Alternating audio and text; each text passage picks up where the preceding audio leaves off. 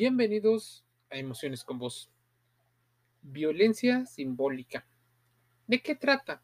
¿De qué va? ¿Qué es? Seguramente has escuchado el término. Si no lo has hecho, creo que es momento importante de empezar a hacer alguna reflexión con respecto a eso. Te diré algunos datos y algunos conceptos y te invito a que contrastes esta información.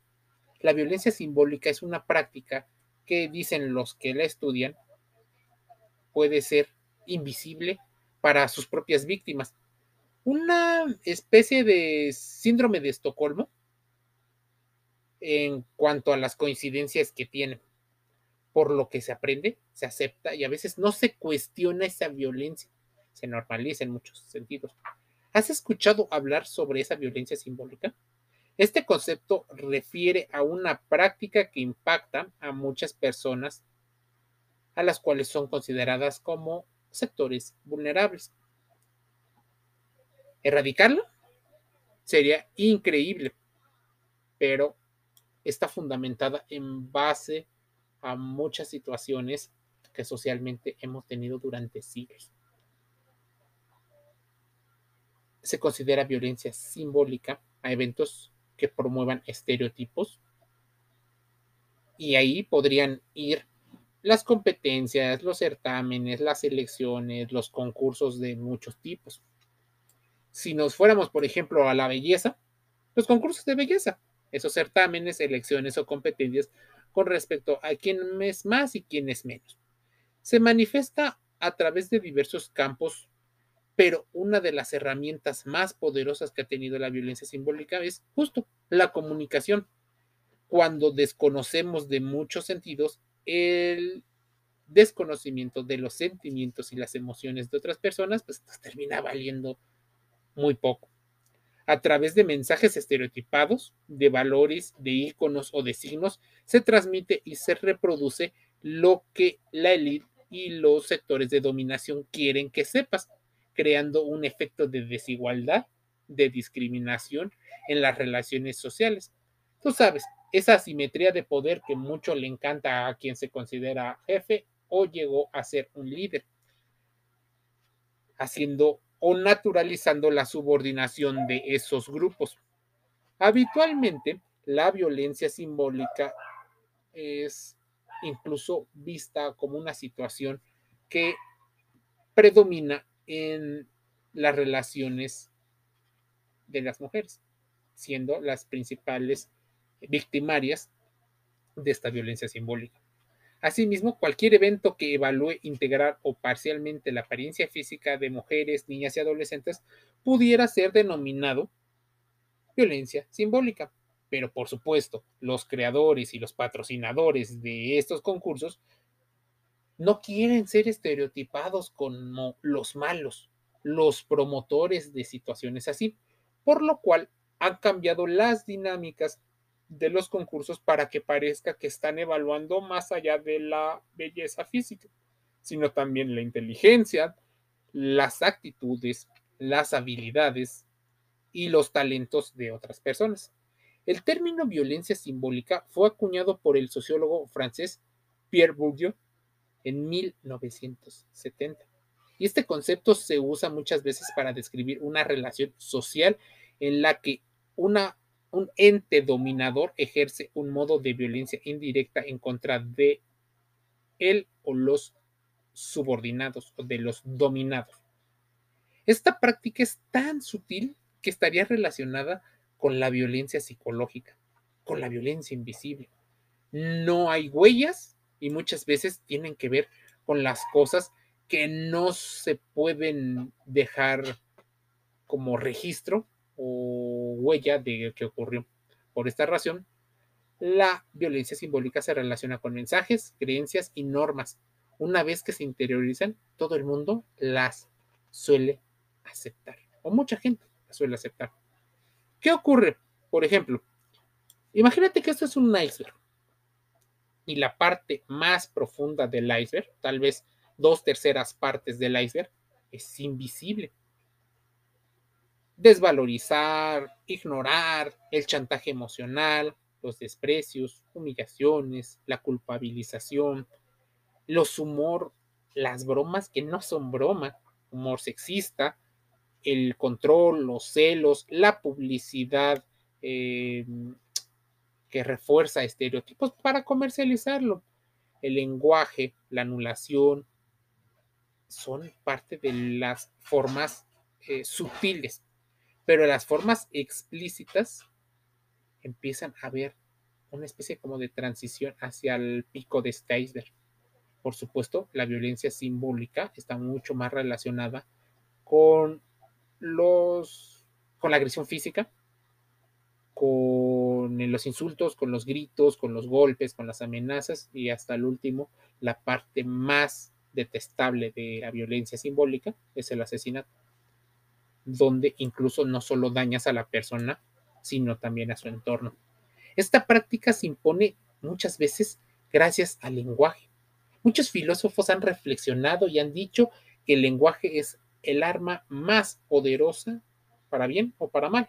A través de las palabras se alecciona, se adoctrina, se persuade, incluso se llena de ideología algo que posiblemente ni siquiera era parte de todo esto. Es algo bastante eh, crudo. El papel de la educación es indiscutible. Sin embargo, también pueden ejercerse a través del mercado de oferta y de demanda y las dinámicas sociales. Incluso hay dinámicas hoy en redes sociales donde te venden la idea de que siempre ha sido así algo, cuando no siempre ha sido así. O fue de una manera en determinada etapa porque hubo un contexto que lo explicaba. Pero no te hablan del contexto, simplemente dicen información parcial. Ejemplos de violencia simbólica, porque a muchos de los escuchas de este podcast le gustan los ejemplos en revistas, en programas de la prensa rosa y de variedades. Existe violencia simbólica en videojuegos, en caricaturas. Muchas veces existen estereotipos que son exhibidos como variedades para atraer al público espectador. ¿Y cuál es el negocio? Como un túnel o como un embudo de negocio, por cada 100 personas que observan esta situación, llegará al final del embudo a convertir económicamente a unos cuantos. No solo hablamos, por ejemplo, del uso del maquillaje, de los vestidos o de ciertos estereotipos de ropa en algunas personas. La violencia simbólica también se vive en las calles. Existen anuncios y carteles que promocionan todo tipo de productos y la idea es utilizar eh, la imagen lo audiovisual como el opio de las masas. En algunos casos, los carteles vienen acompañados con mensajes, por supuesto, de doble sentido, aquellos que no son regulados y que posiblemente no quiera nadie regular, porque ahí hay un negocio muy, muy, muy grande. Ese es el negocio de la publicidad. Vivir entre lo legal y lo ilegal, entre lo ético y lo no ético, entre lo poco moral la violencia simbólica es reconocida como un tipo de violencia mm, amortiguada o suave, insensible e invisible. Pierre Bourdieu, iniciador de esta noción, buscaba demostrar las relaciones de dominación del género masculino sobre el femenino. Pero ten en cuenta algo. Así como la comunicación tiene alguien que emite un mensaje y algún receptor, en este caso, deberíamos, más allá del género, entender que existe alguien dominante o que busca la dominación y alguien que tiene menos dominio o que se le eh, lleva a un punto de indefensión. Esta manifestación de violencia y dominación se impone con una fuerza oculta basada en acciones simbólicas que coaccionan y que coerciona los comportamientos individuales de las personas. Se normaliza el orden impuesto. Es una situación bastante desgastante. Incluso puede llegar a crear disonancias cognitivas hacia las personas que lo viven. En un contexto de conflicto extremo, la violencia simbólica justifica muchas veces las tristes relaciones desiguales de poder en las cuales se impone una dominación forzada. Las acciones impuestas pueden pasar de la obstaculización de la libertad de movimiento, la destrucción del patrimonio, el modo o estilo de vida, hasta la imposición de marcas, la reorganización de espacios sociales. En el siglo XXI estaríamos hablando, por ejemplo, de la forma en la que nos estamos alimentando, en la forma en la que vivimos en las casas, en la que nos transportamos, cómo nos divertimos, qué preferencias y ideologías llegamos a tener. Y todo esto puede acarrar consecuencias en las cuales pues nos destruimos entre nosotros. Crean desplazamientos forzados, desterritorialización, falta de identidad y problemas psicológicos, entre los que destacan la ansiedad y la depresión. Así, la violencia simbólica va permeando cada una de nuestras estructuras sociales. ¿Cómo desactivarla? Mira, te voy a dar algunos tips o algunos eh, puntos, pero, por supuesto, esto no es ni sencillo ni a corto plazo. Cuestionar la ideología predominante, pero si tú quitas la ideología predominante, ¿qué va a haber en su lugar? ¿Quién va a ser el ahora predominante? ¿Cuáles van a ser las ideologías? Y sí, sé que sería increíble hablar de una ideología donde todos fuéramos amigos o donde todos nos pudiéramos llevar bastante bien, pero el humano tiene una naturaleza casi animal en la cual siempre busca esas relaciones donde alguien sobrevive de manera extrema y alguien termina por dejar su lugar, morir simbólica o físicamente. Analizar los refranes y canciones populares para no seguir reproduciendo esos mensajes, aunque sean muy chistosos, sean muy virales. Hacer visibles, por ejemplo, acciones de discriminación, que pueden ser micromachismos y hay incluso una tendencia que le llama microembrismos, que son los lados opuestos a una ideología. Quitarles la legitimidad que les hemos conferido porque no la hemos cuestionado. Reconocer que los derechos son de todas y todos aquellos. Utilizar lenguaje, sí, pero sin forzarlo, eliminando palabras que discriminen por cuestiones de género, pero sin buscarle su sinónimo o una situación que no se haya escuchado no repetir ni frases ni chistes eh, que puedan mantener esta situación. Reconocer que existen nuevas formas de relación en las que se privilegia el respeto, la equidad, la igualdad y los derechos de la gente. Generar conciencia en la mayor parte de las personas sin considerarte el salvador del contenido de lo que piensan los demás. No uses ni la fuerza ni la coacción. No se debe de legitimizar el poder simbólico. No debemos de favorecer la complicidad. No reproduzcas los estereotipos que refuerzan las relaciones dominio-sumisión.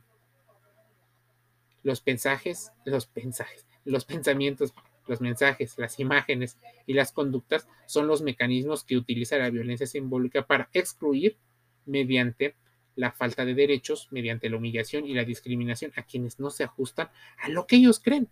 Genera desigualdades, pero también fomenta la discriminación hacia grupos de diversos tipos. Limita el desarrollo de las personas. Se puede reconocer. ¿Y cómo? Con conductas, actitudes o el trato cotidiano. Eso que te dicen también las otras personas. Esas relaciones donde una de las partes suele ser mal vista cumplir con las normas impuestas es mm, no tan bueno, pero quitarlas podría generar un caos en lo que se reorganiza. Los roles exclusivos para los diferentes hábitos y la dominación es algo de lo que deberíamos de reflexionar. ¿Cómo impacta todo esto emocionalmente? Bueno, por supuesto, a las personas que sufren la sumisión les ocurre una sensación de injusticia, de falta de respeto, tener que lidiar con los techos de cristal invisibles, perjudica muchísimo a las personas. Les da ansiedad a querer eh, mejorar el rendimiento. Les dicen positivistamente en el siglo XXI que tienen que mejorar, que tienen que echarle ganas. Pero ¿qué pasa si por más ganas que le ponen, por más voluntad, no pueden conseguir los cambios porque existen estructuras que no les permiten eso? Si lo hacen, ¿qué ocurre? La coerción, la violencia y otras formas de amedrentamiento.